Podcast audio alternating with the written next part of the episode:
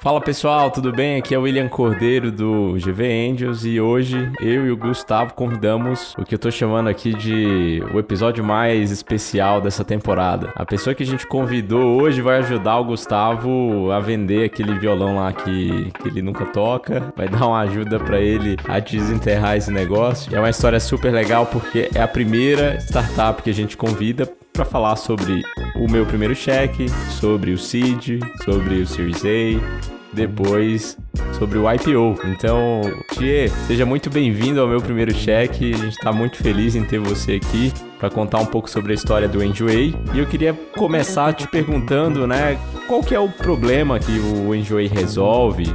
Como que você começou esse negócio? Como que você parou no negócio de e-commerce de lá para cá? Conta pra gente. Primeiro, assim, obrigado pela, pelo convite. É um prazer estar aqui com vocês aqui, discutindo essa, a trajetória do, do Enjoei, né?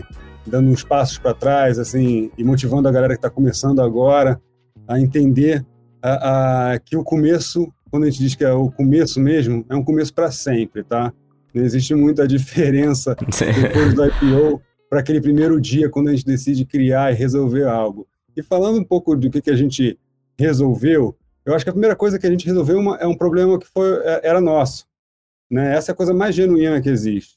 É um problema que você vê e é aquele problema que você está muito afim de resolver. Né? Quando você tem isso no seu coração, quando você tem isso na, no que você está desenvolvendo, a coisa ela, ela vem muito naturalmente.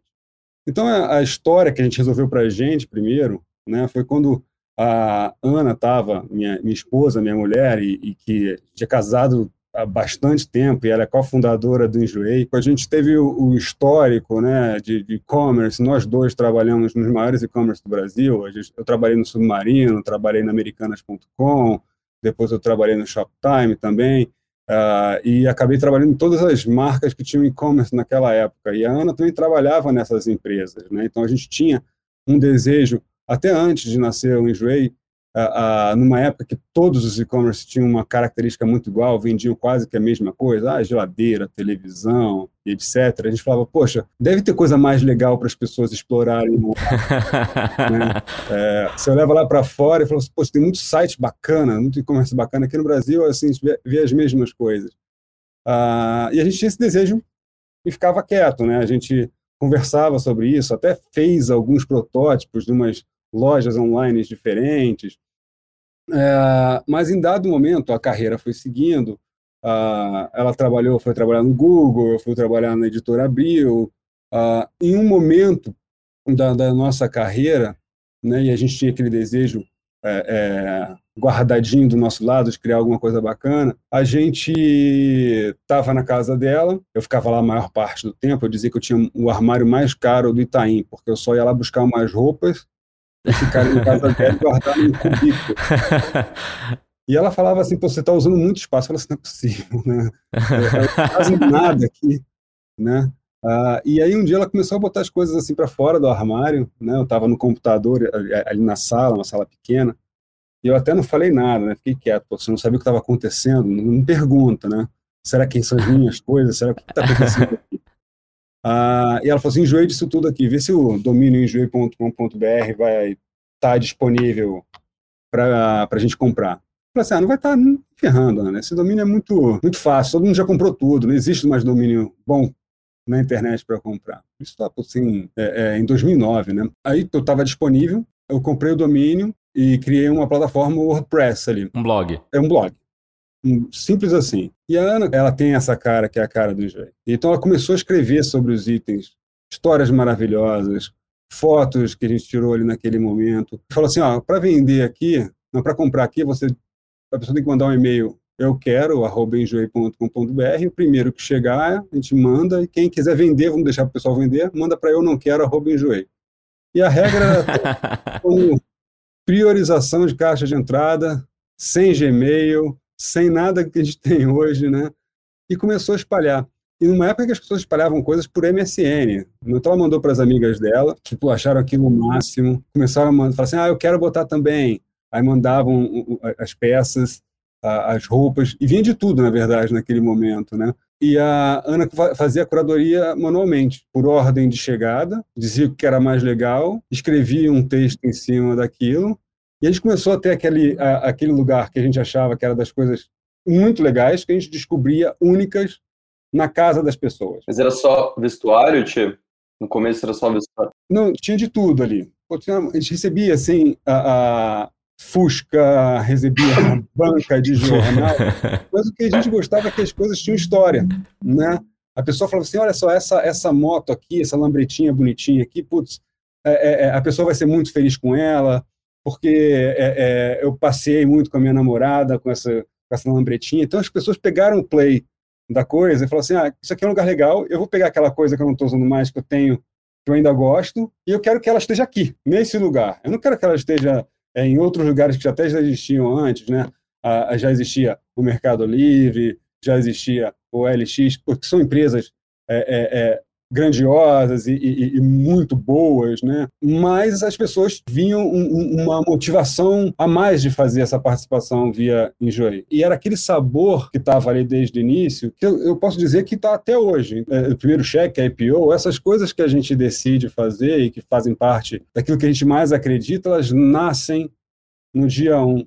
Né? Você só fica pegando esse sonho e expandindo ao longo do tempo. Então, a coisa que a gente resolveu foi um desejo naquele momento de, putz, como é que a gente cria um ambiente onde as coisas legais possam ser descobertas? Como a gente faz com que as coisas que a Ana estava querendo vender naquele momento, que ela não quis usar nenhuma plataforma, encontrassem um lugar que as pessoas se divertissem descobrindo né, e que ela se divertisse vendendo. Mas a gente, naquele instante, a gente tinha carreiras né, diferentes. Né? Ela estava, como eu disse, lá no Google, eu estava na editora Abril. Mas, em dado momento ali da, da nossa carreira, né, e o blog ele foi um sucesso, né? saía na, na mídia o tempo inteiro, as pessoas falavam muito sobre ele, né? devia ter lá ou, né, 4 mil visitas por dia, era uma coisa assim, fantástica. Né? E ficou assim por, por alguns anos. E as pessoas se divertiam muito com esse formato já, tá? Porque as pessoas diziam até assim, olha, eu deixo de entrar no Enjoei duas semanas para entrar uma vez para ver tudo que tem de novo de uma vez só. Fazer tipo um bingo watching que a gente faz hoje no Netflix, sabe? Que legal. Lá, para poder ver mais de uma vez. Eu tenho um amigo que ele fala, cara, eu às vezes entro no Enjoei só para dar uma risada da, dos trocadilhos lá, do banner, do botão, do call to action. Eu acho que as coisas são bem engraçadas, são, são bem originais. Então é muito verdade isso que você fala. O tempero, né? Esse tempero que a gente escolhe inicialmente, então para todo mundo que está começando, para essas empresas que a gente vê iniciando, essas escolhas que a gente faz são super importantes, né? E, elas são características que são fundamentais para você criar o que vai ser diferente do que você está fazendo. Legal. Essa pegada inicial. Tia, muito em cima disso que você está comentando sobre o começo e o tempero do Enjoy, tem uma frase muito famosa para quem trabalha com startups, tecnologia, do pessoal da Y Combinator, que é do, do things that don't scale. Né? Para você entender a dor do seu cliente de fato é, e construir um produto baseado no que eles estão buscando, não do que vem da sua cabeça.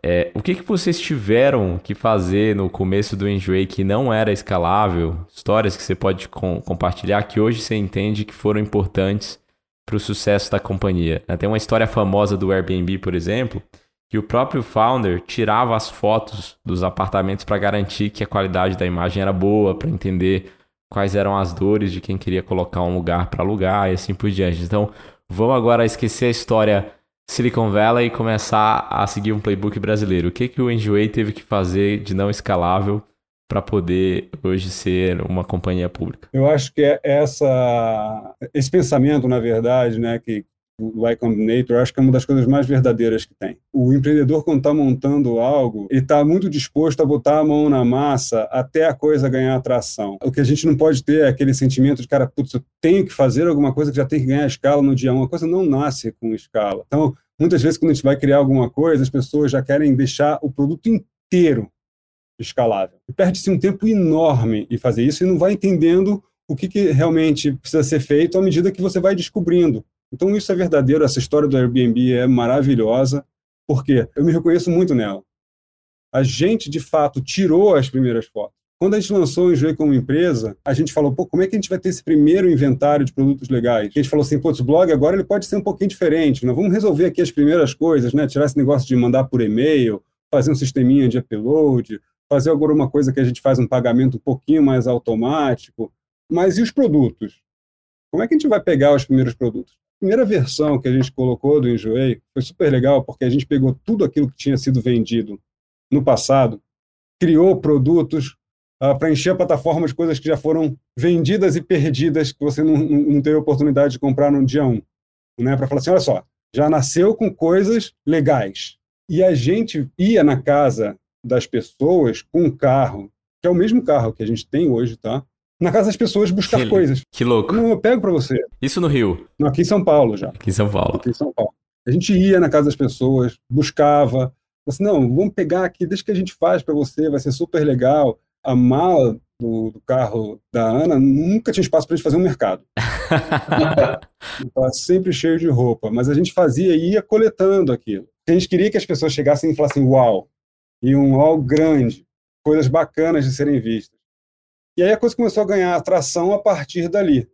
Né? Então, não iria escalar a gente ir com o nosso carro buscando coisa na casa dos outros, mas se a gente não tivesse essa primeira qualidade quantidade de produtos que a gente mesmo fez, né, se não tivesse um enjoei com o blog do passado, que a gente mostrou para as pessoas o que as pessoas poderiam fazer, mesmo que não tivesse disponível nessa primeira versão da plataforma, ninguém ia se inspirar em dizer como é que eu vou seguir a partir daqui. E tudo que a gente escolheu fazer no dia 1, um, quando a gente transformou o blog numa empresa mesmo, a gente pode falar depois desse negócio aí que tem muito a ver com vocês, que é o primeiro cheque, quando a gente pegou o primeiro cheque, de fato, foi quebrar aquelas barreiras do que, que é. Não, blog não é escalável, né? nunca seria. As primeiras decisões não foram focadas em já resolver todos os problemas de escala de uma vez, e aí isso foi acontecendo de, da maneira correta. Então, essa frase é muito verdadeira. Você tem que pensar no, no mercado que você quer atingir de uma maneira ampla, mas às vezes você está construindo um mercado. E construir um mercado significa um processo gigantesco de descoberta e ela tem que acontecer no seu tempo. Muito importante isso. E, Tio, eu fiquei muito curioso, assim, lendo a história de vocês, sobre essa estratégia de começo, né? Mas pelo que eu tô vendo, um pouco foi, foi o caminho natural das coisas, e um pouco foi estratégia mesmo, de não começar escalável. Mas e, e o time? E você, Ana? Vocês já estavam full time dedicados para isso naquela época? Vocês já acreditavam que o negócio ia sair dali? E qual foi o turning point para vocês começarem a, a, criar uma empresa e um negócio ao redor desse primeiro blog? Maravilha. A primeira coisa que foi que a gente fez foi acreditar piamente no que a gente estava construindo tinha uma alma e um sentido poderia ser amplificado, né? A gente se perguntava, ah, poxa, esse, esse blog aqui, você, a gente recebe 100 e-mails por dia de pessoas querendo vender. Vai colocar dois por dia. Será que é, é, é, é, a gente consegue fazer isso mais escalável se a gente criar agora uma solução melhor do que essa? Ah, mas precisava de uma dedicação full time, né? Uh, e nisso é, eu trouxe meu primeiro investidor meu primeiro cheque, né? Numa época que venture capital que a gente vê hoje, investimento anjo, não estava tão estabelecido ou num processo mais maduro como a gente vê hoje, né? Então era uma coisa muito mais friendly, friends and family do que qualquer coisa mais estruturada. Né? Então a gente pegou esse primeiro cheque, digamos assim, criamos um business plan, botamos o business plan do lado, e a primeira pergunta que a gente fez é, pô, a gente trouxe as primeiras pessoas, quanto a gente precisa vender para poder pagar as contas? Né? Não sabia esse negócio de série A, série B, série D e, e, e, e tudo mais. Não falou assim, não, a gente pegou esse cheque aqui, ele tem que valer para o resto da vida e nunca mais vai poder, nunca mais vou ter outro.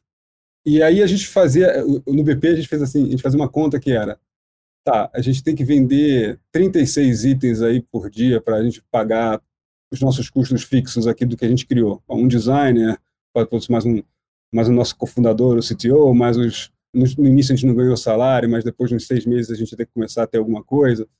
E era uma pergunta completamente absurda, porque a gente vendia um item por, por dia, por 36 é, é muita coisa, né? Na, naquela perspectiva. Sim a primeira coisa que a gente fez, aí volta, remete à pergunta número um, foi fazer com que o blog não colocasse apenas dois produtos por dia. Colocasse 10. Legal. Aí colocasse 20. Agora tem um botão de carrinho. Provamos. Agora vamos para a plataforma. O que precisa fazer primeiro? Aí precisa agora fazer as pessoas mandarem mais facilmente. precisa ter um processo de curadoria. Outro, outra coisa que a gente fez que não escalava, as pessoas mandavam foto de câmera digital. A gente gostava da foto bem tratada, a gente tratava no Photoshop antes de colocar no blog. Criamos ali um sistema que tratava todas as fotos, zero escala. Né? Mas a gente queria preservar ao máximo toda a identidade para depois ir colocando, tirando, né? E quando a gente percebeu que as pessoas é, é, é, seguiam o que os outros estavam fazendo, a gente ia liberando, né? ia tirando as coisas que não escalavam. Por exemplo, a, durante até uns três anos, a curadoria era toda manual, com notas. A gente melhorou o processo que a Ana fazia por e-mail, por um sistema de curadoria, tá? mas aquilo também ia chegar a um ponto que, ela, que ele não ia escalar mais. Mas a gente dizia, até onde a gente quer levar esse modelo para continuar ensinando as pessoas, para continuar criando esse hábito, para que isso seja desse jeito. Hoje em dia nada funciona mais assim, mas aquilo foi super importante. Então a gente foi fazendo essas mudanças que, foram fundamentais para esse para esse início, para o negócio aí depois começar a ganhar escala. Você tem que ter a sensibilidade do que, que vai permitir o seu crescimento com os fundamentos do que você está criando. Isso é uma coisa muito importante na cabeça do fundador. E ela é muito ela é muito perigosa se você não presta atenção. Outro que seria uh, do, do Facebook se ele começasse a aceitar aqueles anúncios logo no início? Sei lá, com uma grande Verdade. corporação dizendo como é que ele teria que desenvolver o produto dele. Né?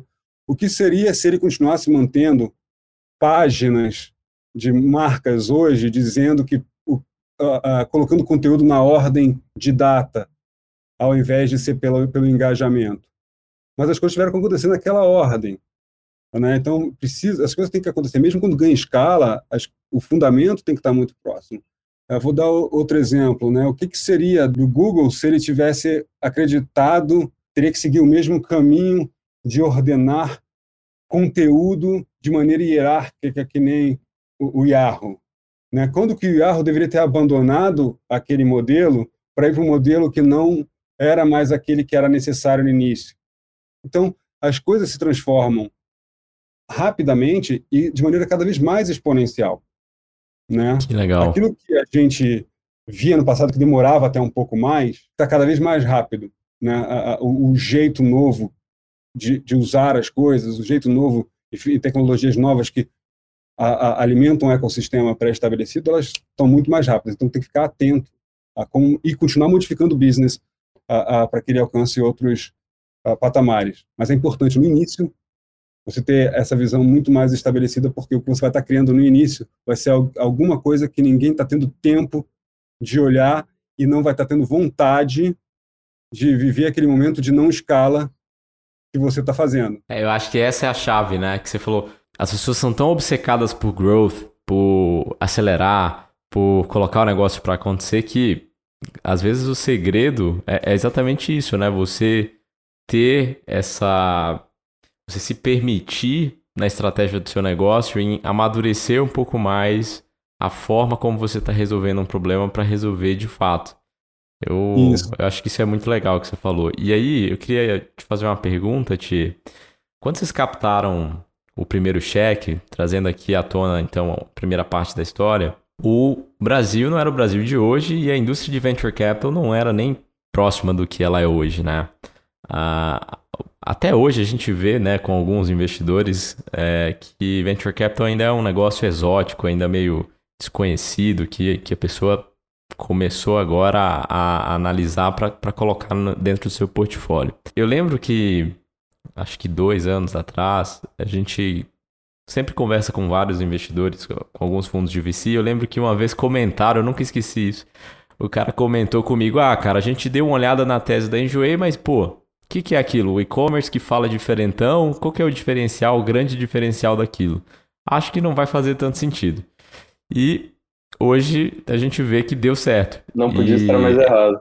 É, ele não podia estar mais errado. Então, Primeiro, eu, eu, vejo que no mundo de tecnologia tem muito. É, não existe essa história de one fit. É, one size fits all. É one size fits all, né? Tipo, não tem uma regra que você vai conseguir colocar que tudo vai funcionar. Como que você vendia a tese do Enjoy naquela época? Chegou para os fundos E, cara, a nossa proposta é construir esse e-commerce diferentão, com essa, com essa lógica, com uma curadoria diferente. E o que, que você escutava de feedback? Todo, todo empreendedor tomou seus nãos de investidor. O que, que foram as histórias e os nãos que, que vocês recebiam na época? A primeira coisa né, que o empreendedor precisa é de um sim. Ele pode ter 50 nãos que tá tudo bem. Né? Uh, então a gente tem que conviver com isso, porque o não, ele, ele continua vindo. E, e, esse não, na verdade, ele é um ponto de vista, né, que é, é o ângulo que, que, a pessoa observa o, o, o que você está fazendo. E, e não, não, não, desqualifico, nem também tomo como uma verdade quando a pessoa ela não, não entende exatamente todo o propósito, que hoje é muito mais claro, mas se você der uns passos para trás, de fato, eram circunstâncias não só diferentes no momento da, da, da indústria de, de, de venture capital e, e de, de mercados para investir em empresas iniciantes, mas também a maturidade da empresa. Né? O que a gente não pode fazer nesse instante é querer fazer a empresa para que ela tenha uma resposta do sim, endereçar aquilo para que a pessoa diga assim, agora eu consigo dizer um sim mais claro. A empresa naquele momento, ela, talvez ela não esteja ainda no seu grau de maturidade para que a, a, trajetória futura siga aquele caminho que você traçou no início. Se a gente traçou uma coisa que a gente acreditava muito que as pessoas iam entender o Enjoei como um lugar de descoberta, de coisas que com maior inventário e produtos do Brasil, não só de moda, mas de lifestyle. E naquele momento, claro, assim, pô, mas qual o tamanho do mercado de, de moda no Brasil? Qual o tamanho do mercado de second hand? Às vezes, as pessoas e, e, e as avaliações, elas se baseiam em circunstâncias mais macro, né? Então, pô, qual o tamanho do mercado de segunda mão? Essa pergunta, quando ela é feita a, a, a, dessa forma, ela pode limitar o espectro de, de, de, de, respostas, porque imagina qual é o tamanho do mercado uh, no Airbnb, que a gente usou como exemplo aqui, de, de casas que as pessoas vão alugar uh, ah, para ficar, que são dos outros. Sei lá, não sei, três pessoas fazem isso hoje. A pergunta é quantas casas tem disponíveis ou que lugares que as pessoas querem ir que tem um lugar legal que você poderia ficar. A nossa pergunta é quantas coisas legais estão na casa das pessoas que as pessoas ainda não botaram aqui no Enjoei. Se a gente conseguir fazer com que a gente está transformando hoje cada vez mais o mercado de consumo, e esse é o nosso grande objetivo, é criar um novo hábito. Então, para você criar um novo hábito, você tem que ficar no seu propósito. E, às vezes, o propósito, quando ele está um pouquinho à frente do tempo, ele não é tão compreendido. Então, eu não coloco apenas a, a, a carga da resposta digamos assim, na visão do investidor, tá? mas na, no, no fato da gente estar tá um passo à frente do momento. Isso é um cuidado que a gente tem que ter como empreendedor. Né? É, a gente não pode estar muito à frente, né? porque senão você está... Você erra time. Erra time. Você não pode estar seguindo, né? mas você também vai ter que estar um pouquinho. E a gente estava um pouquinho. A gente a estava um pouco antes do, do mercado de moda ganhar tração, estava um pouco antes do mercado de venture capital estar tá ganhando tração, estava um pouco antes da indústria de, de smartphones né, estar estabelecida para as pessoas, tirar fotos, tirarem fotos, participarem. Né? Então, é, é, tem que olhar o contexto e ter paciência, porque a pior coisa é nesse momento é você dizer, olha, eu vou atrás daquele sim pelo que a pessoa quer ouvir, mas pelo que eu não acredito. Legal. Mas o fato de você estar um pouco à frente do tempo vai gerar dúvida. Tem, tem que entender isso e tem que ter maturidade de respirar fundo, porque vai gerar, vai gerar. Você não pode desqualificar, pô, ninguém acredita, a pessoa não entendeu. Não, a pessoa não entendeu, não. É, de fato, não entendeu. Está difícil mesmo de entender. Tenha paciência. Uma dúvida que eu fiquei, qual que foi a... Você falou de, desses KPIs, digamos assim, né, de quantas roupas, ou quantos, quantas peças, quantos objetos as pessoas são apegadas e gostariam de colocar no, no, na plataforma de vocês. Vocês tinham essa, essa métrica na, na, época? Porque a gente conversou recentemente com o Hernan Casar, que foi um dos fundadores do, do Mercado Livre. E ele falou que era muito difícil convencer no começo e, e a conversa né, com alguns fundos, porque eles olhavam às vezes para métricas que não importavam, as vanity metrics, né? É, se você quer construir um marketplace e que dica você pode dar para o founder que quer fazer isso? Qual ótica ele deve passar? A gente estava falando da ótica, né? qual é a melhor ótica para você passar para convencer ou para mostrar que seu negócio tem potencial? O que, que vocês tentaram na época? Respondendo aqui, Gustavo, a sua pergunta, o Hernan é um cara super sofisticado, né? É, é um, um fundo é, como, como a Kazek, que putz, nasceu de um, fundadores ali, muito próximos ali do Mercado Livre. Ah, e é difícil você perceber quais são essas métricas e não se apegar às erradas. Mas eu, eu, eu diria que a primeira coisa que a gente tem que observar são aquelas que vão indicar que você está conseguindo reter, tá? Porque se você não está conseguindo fazer, resolver escala ainda e está retendo bem, quando você resolver escala, a coisa vai acontecer melhor. Se você estiver fazendo essa escala sem essa retenção, você já vai começar num, num buraco sem fim. Então, a, a, as métricas, os indicadores que a gente olhava lá atrás e continua olhando são alguns, né?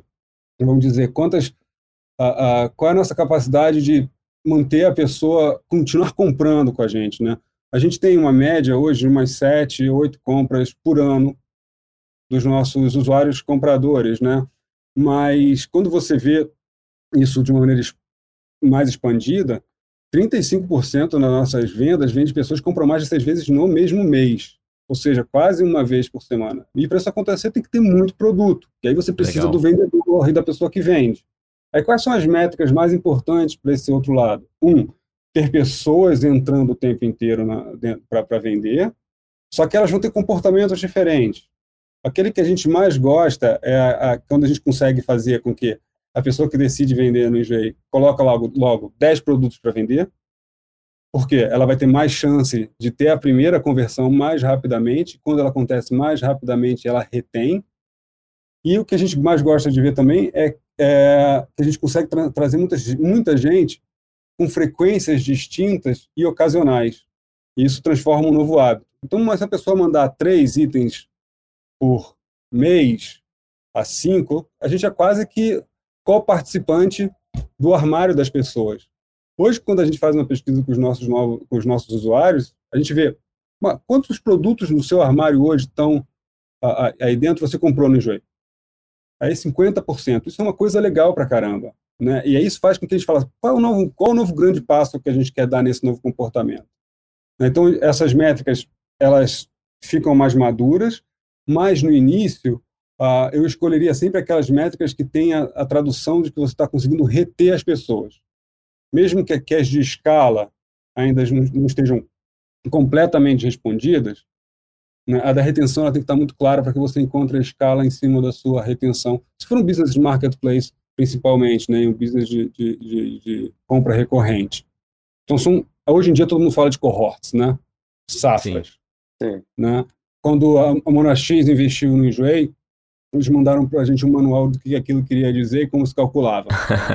né? Nem sabia muito naquele momento, e isso. E o resultado foi super legal. A gente falou, opa, isso aqui é bom. Nem a gente sabia. Legal. Tem uma questão que vira e mexe, a gente sempre é, tem aqui dentro do GV Angels, que a gente gosta muito de investir em times complementares.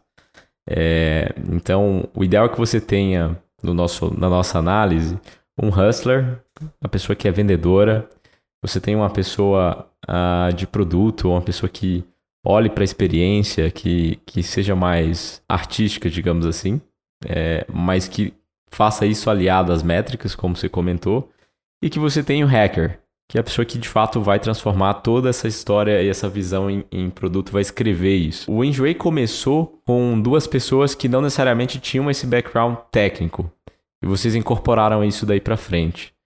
E como que você lidou com isso, né? Como que vocês fizeram para ter isso? E isso foi algo é, explorado pelos investidores? Do tipo, você não é programador, você tem pontos a menos, a gente precisa corrigir isso rápido. Como que foi isso? A gente trouxe, a primeira pessoa que a gente embarcou para trabalhar com a gente foi o, o, Brando, que é o nosso diretor de tecnologia e CTO até hoje. Eu peguei, uh, imagina assim, eu peguei o primeiro cheque, né, que foi uma coisa que a gente está explorando aqui, né, logo depois que eu saí da Abril, eu, eu conhecia o Arnaldo é, Goldenberg, que, é, que era já, já amigo e, e, era muito próximo das nossas ideias sobre como o e-commerce deveria ser, a gente conversava disso de maneira natural, e quando eu peguei o primeiro cheque dele, a primeira coisa que eu fui atrás foi, putz, quem é que vai uh, me ajudar a construir a plataforma? ela já tinha algumas coisas fundamentais naquele início. Né? Então, essa coisa da, da, da comunicação e da personalidade, a Ana trouxe e sempre, e continua trazendo, e ela está à frente disso. Então, essa, essa personalidade já existia.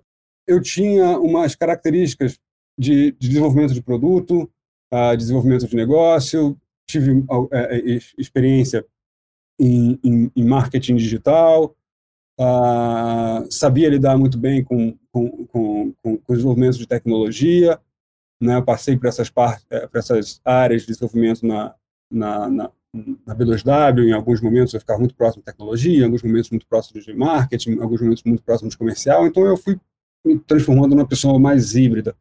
Mas eu sabia que, que tecnologia em si ia precisar de um reforço maior, então trouxe o, o Brando, imagina assim, é, uma história que você vinha com um blog perguntando para as pessoas se, se ela conhecia alguém para indicar, para trabalhar e fazer daquele blog uma plataforma. E quando eu contei essa história para ele, ele amou e falou, cara, não, eu quero fazer isso. Que legal.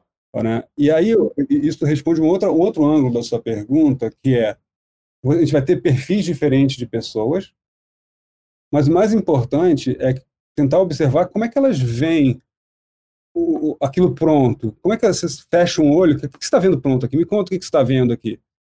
Né? Se você, você vai ver, é, naquele momento, principalmente no início, respostas um pouco diferentes de cada um, mas você fala assim, cara, não está distante demais a ponto de quem cada um está querendo construir uma coisa. Então, se você tem esse elemento né, da tecnologia, do desenvolvimento, da, da, da, da, da personalidade e, e pessoas do mesmo lado, a coisa funciona. E quando a gente foi buscar dinheiro de, de, de venture capital, mais institucional de fato, a gente já estava mais estabelecido, a gente já tinha mais time, a gente já tinha uma, uma, mais coisas uh, rolando. Que legal. Tia, vocês captaram com Mona X, é, vocês também captaram com o fundo super famoso lá fora, que é o, o Bessemer. Eles investiram também em várias empresas super interessantes. É, teve algum desafio do seu lado que você gostaria de ressaltar de vender a tese de e-commerce na América Latina para eles ou foi meio a gente é um pouco de Mercado Livre só que com a identidade diferente. Esse é o nosso grande diferencial. Como que foi vender isso? Quando a coisa começou a ganhar um pouco mais a, série A eu, eu, entendo que ela foi um pouco mais uh, talvez a mais menos dolorosa digamos assim porque não vou dizer fácil porque nunca é fácil tá? É sempre doloroso. Porque a coisa ela tá, o, o, o já está começando a ganhar a sua primeira atração, né? Ele já tinha os seus lampejos um pouco mais claros. E nesse momento, o apetite a risco de série A, é, ele está um pouco mais direcionado para aquele estágio, né? Então, naquele momento a gente conversou com alguns fundos e a gente fechou com a Mona X, uh, mas a partir dali e até para o histórico da Mona X mesmo, né? Vamos lá, a Mona X é um fundo de venture capital assim como a, a Kazek e alguns outros, que estavam um pouco à frente do tempo do, da indústria de venture capital aqui no Brasil. Então a gente conversou com eles, fechou, mas o Brasil em si passou por diversos ciclos aqui dentro. Ciclos políticos, ciclos que ele estava com mais interesse de investidor estrangeiro, menos interesse de investidor estrangeiro. Existia, naquele momento, é, é, um gap entre a, a Série A e a Série B né? E o marketplace às vezes ele precisa de um pouco de mais tempo de maturação. Então, se isso não está encontrado de maneira muito clara para o apetite de, do investidor naquele instante, você, é, pode existir uma dificuldade, né? Do que que aquele é, investidor que vai investir na empresa a partir dali gostaria de estar vendo naquele momento. Né? Então, às vezes você vai precisar de um tempo mais alongado, e às vezes vai precisar de um, um investidor que tenha mais apetite a, a, a, a risco já tenha visto histórias passadas de empresas que cresceram uh, de maneira mais alongada, digamos assim, como a Bessemer, como, por exemplo. Eles investiram em Olex, investiram em, em Pinterest, em LinkedIn, Yelp, são caras super super famosos e diligentes, são, são, são, são sócios uh, que foram fundamentais uh, eles estavam também olhando empresas no Brasil, investiram em duas, na verdade, aqui no Brasil, até onde eu sei. Uma no, eh, no, no Top Free Games, não, não é Top Free Games mais, é o Wildlife, do, do meu amigo aí, Vitor, uh, do Arthur. E, mas eles não estavam, assim, uh, uh, olhando, estavam olhando ativamente, mas não, não, era o mais ativo da região. mas foi uma coisa muito legal quando a gente teve a conversa com eles, o, o, Jeremy Levine e o Brian, né, o Brian mais à frente da operação, Brian, que era o sócio e estava tocando a operação da, a, a, mais próximo da gente, né? Gustavo Pinheiro, naquele momento, também estava tocando a operação no Brasil. Mas numa das reuniões que a gente fez com, com, com o Jeremy, que é, imagina, um, é um cara que fez investimentos super importantes na indústria, e a gente disse de uma forma ingênua. Mas o, uma coisa que a gente achou legal foi que ele falou assim, cara, eu acho que o que vocês vão fazer, no final das contas, vai ser bem diferente do que vocês. Ou, ou vai ser. A, a, vocês vão encontrar muitos desafios. Não, não tenho certeza absoluta do mercado e, e, e, e, de tudo, mas eu tenho certeza que vocês vão dar um jeito. Legal, que é aquela tese de. Aquela história de investir em times ao invés de investir em mercados, né? Vocês vão dar um jeito de fazer o negócio acontecer. É, ele falou assim, cara, assim, a coisa ela não ficou perfeita na história de vocês. Uh, gente estava contando uma história num, num, processo de construção de empresa, construção de mercado e, e, e, e numa desvantagem de, de, estrutura de capital naquele momento. E, ele olhou mais por essa direção. Falou assim, cara, vocês vão dar um jeito, vai. Né? É, é, é só ter paciência. E aí investiu. Aí depois a gente é, é foi fazendo muita coisa a partir daí. A empresa cresceu bastante, mas a gente continua uh, hoje em dia muito em cima desse pensamento, né? Que a gente tem que continuar encontrando coisas e, e, e, e gerando crescimento através de uma escala positiva, mas pensando no que, que é o próximo movimento. E ele via esse tipo de visão aqui desde, desde lá de sempre, desde aquele momento, né? Aí depois a gente é, é, teve, ficamos com a Bessemer, fizemos mais uma rodada interna com eles como na X. Uh, depois a gente trouxe um sócio que puta, foi, foi maravilhoso também, continua é, com a gente ainda como, como, como sócio, né, que, é, que é o pessoal da Dynamo. Né? Ah, e que eram investidores que investiam só em empresas de capital, majoritariamente em empresas de capital aberto.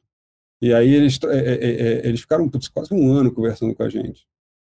E a gente, quando fechou com eles, foi muito bom, porque é, é, eles conheciam e eram muito interessados no negócio. Porque o desafio de levantar capital é o quanto investimento, qual o tamanho da sua empresa agora, quanto você consegue de receber, receber de investimento que vai gerar aquele impulso e que também eu vou ter uma participação relevante para que eu tenha o meu retorno como investidor. É uma equação difícil para caramba de ser resolvida. E a gente foi resolvendo isso, como o, Jeremy trouxe, do nosso jeito. A gente foi encontrando soluções. Legal, Ti. Eu queria te fazer uma pergunta, assim, a gente vê que as empresas, conforme o mercado de venture capital amadurece, é, elas têm ficado por muito mais tempo privadas, é, com menos obrigações é, com o regulador em termos de, de oferta pública, etc, etc, de compliance, de transparência naquele... Você tem mais liberdade quando você é uma empresa privada, é a empresa dos founders, dos donos ali uh, e, e, indo para o IPO mais, mais tarde. O, o que, que você tem para comentar do timing da Enjoei? Você, por alguma circunstância, poderia ter passado mais tempo privado ou você acha que fez o momento certo ou você acha que de repente daria para ter ficado mais um tempo? Como que você comenta isso? Eu acho que uh, vamos pegar aqui e separar em duas coisas, né? Uh, a primeira coisa, assim, é, quando a gente pensa na, na, estrutura da empresa e ter sócios e acionistas, a gente já tem que entender que, logo de cara, que, é, que a empresa está tomando um destino de um grupo de pessoas e interesses mais amplos. Né? Então, isso daqui pode ser tanto para venture capital, para private equity, você vai ter um sócio. Né? Você vai ter, ter, ter que estar alinhado com ele. E esses alinhamentos, eles sempre vão acontecer no, no, majoritariamente no que, que, é uma visão de futuro comum. Então, se você tem isso e você transmite isso para os seus sócios, né, isso está 60% do, do, do, do, do, do, que é importante, o que te dá autonomia para fazer, está ali, né, desse alinhamento eh, de futuro. Então, para a gente é o capital ele tem que encontrar essa circunstância, né? Então, se, se a empresa ela está com o seu planejamento, ela está com a sua visão de futuro e, e, e vai encontrar isso, é, isso vai, vai ser de maneira independente. Claro que companhias é, listadas e companhias privadas elas têm governanças diferentes.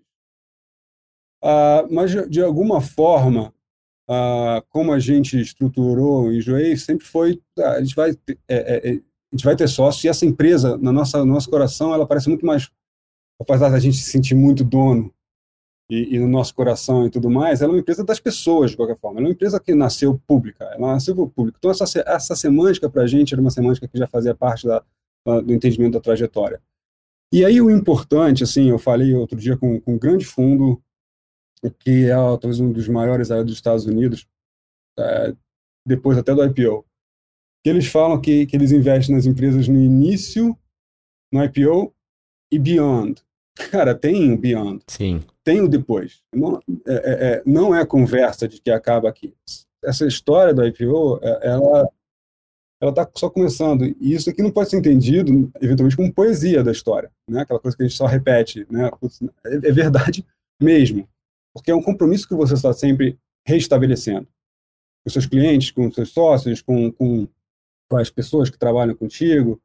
Né?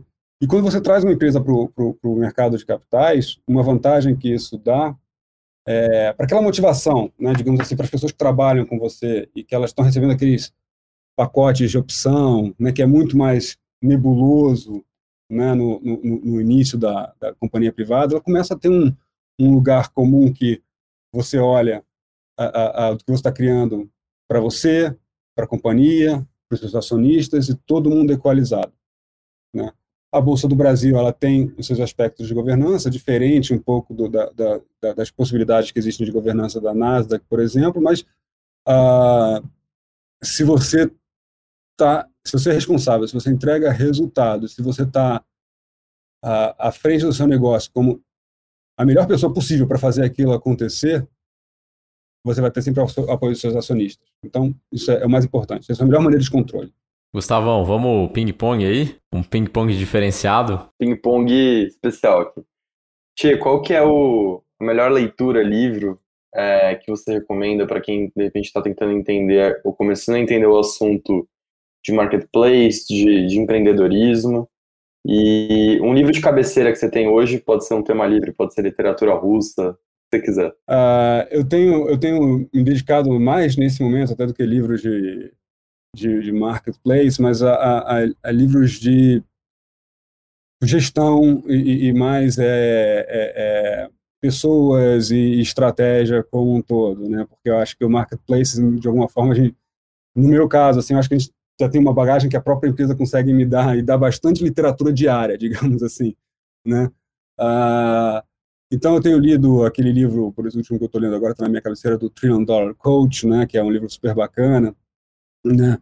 Uh, que a mensagem principal e que ela nunca pode ser esquecida, cara, que você não vai chegar a lugar nenhum sozinho, né? Sim. E à medida que às vezes a gente como founder, a gente como CEO e, e, e, e quando está acompanhando, às vezes vai ficando cada vez mais numa posição que pode se tornar solitária se você tomar a direção errada. Então, acho que hoje em dia eu estou muito mais pensando e olhando esse tipo de literatura do que apenas marketplaces. Legal. E qual que é a ferramenta de trabalho indispensável para você hoje? Eu não queria chamar de ferramenta, porque ferramenta é uma analogia ruim para o que eu vou dizer. O melhor que você pode ter são pessoas boas e trabalhar junto com elas e através delas. Por isso que eu não queria chamar de ferramenta, né? Porque as pessoas não são ferramentas, né? As pessoas são é, extensões. Quando as pessoas se conectam, elas se conectam pelas extensões, extensão de pensamento, extensão de sentimento, né? Então, quando, quando você cria, traz essas extensões, então, a melhor coisa que, que eu tenho trabalhado cada vez mais é como criar mais conexões uh, através das pessoas que estão ajudando a construir isso. Então, essa se torna, de alguma forma, melhor a maneira ferramenta de trabalho. Legal. Muito bom. E uma, uma última pergunta aqui do Ping Pong é qual que é um, uma fonte de, de inspiração, ou aprendizado que você tira da sua trajetória? Pode ser um, uma pessoa, já que a gente está falando de pessoas quem que te inspirou mais? Pode ser próximo, pode ser não tão próximo, uma pessoa que de repente você acabou conhecendo a distância, mas... A primeira pessoa que eu posso dizer que me inspirou a fazer isso tudo foi a Ana, né? Ela foi a primeira tava, pessoa eu tava que... Pensando nisso. eu tava isso. pensando nisso. se, se não citar, hoje vai dar problema. Não, não é nem, não é nem por politicagem aqui, não, é verdade mesmo, né? Então, a, a, eu uso ela sempre com muita inspiração, isso desde sempre.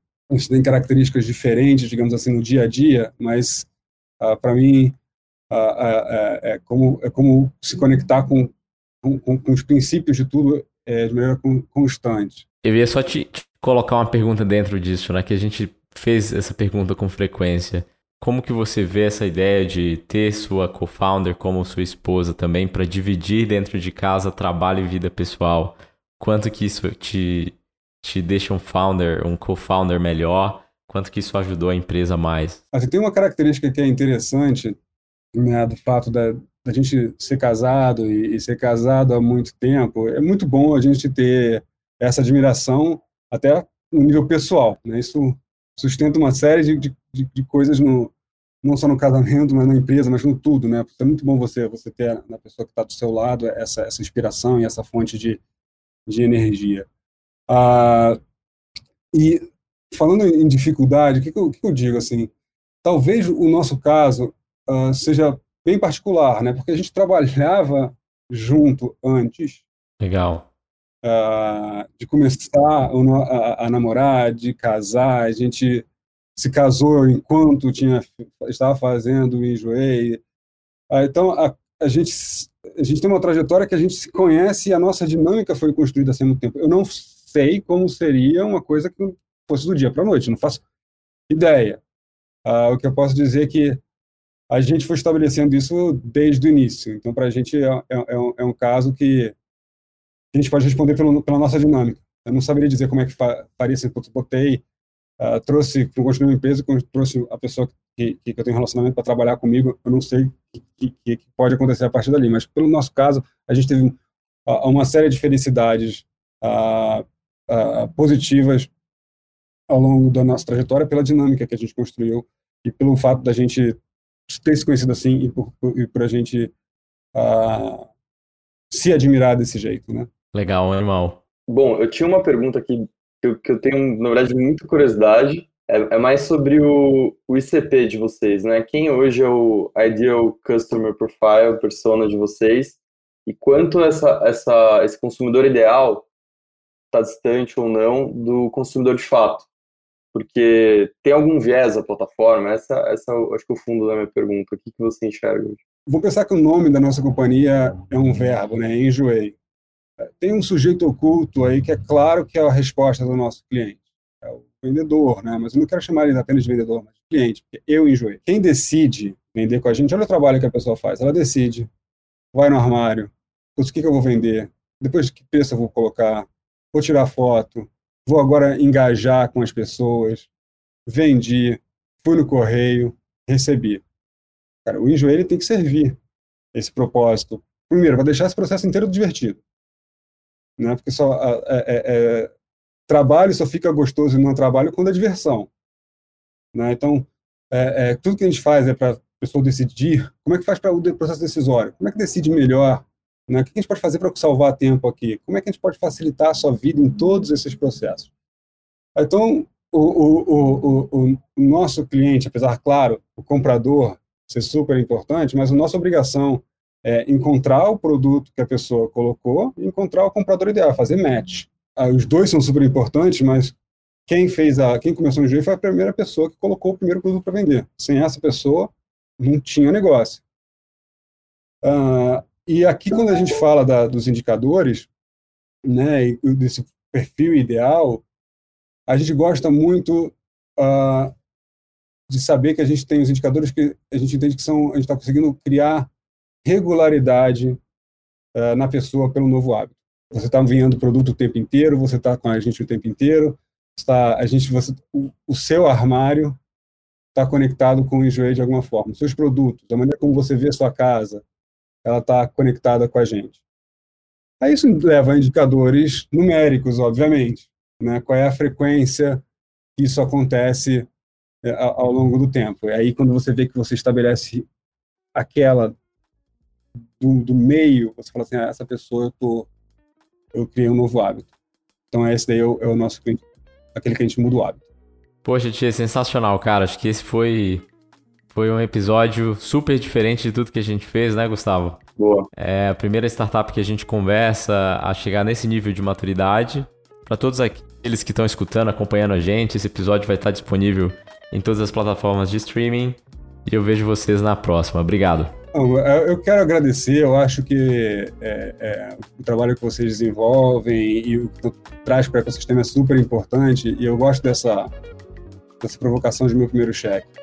Eu, é, se eu fosse dizer alguma coisa para quem está recebendo o primeiro cheque é encare o seu primeiro cheque como se potencialmente fosse o seu último cheque e encare o seu primeiro dia como se fosse o seu primeiro de novo. Não estou dizendo para você achar que não vai conseguir nem nada, mas o mais importante do que a trajetória, apenas levantar capital e tudo mais, é você estar tá alinhado com o seu pensamento de futuro, porque as coisas elas acontecem de fato quando a gente coloca a, a intenção para girar. A intenção para girar é, é, é traduzida no primeiro cheque que você levanta. E aí a coisa vai acontecer a partir dali.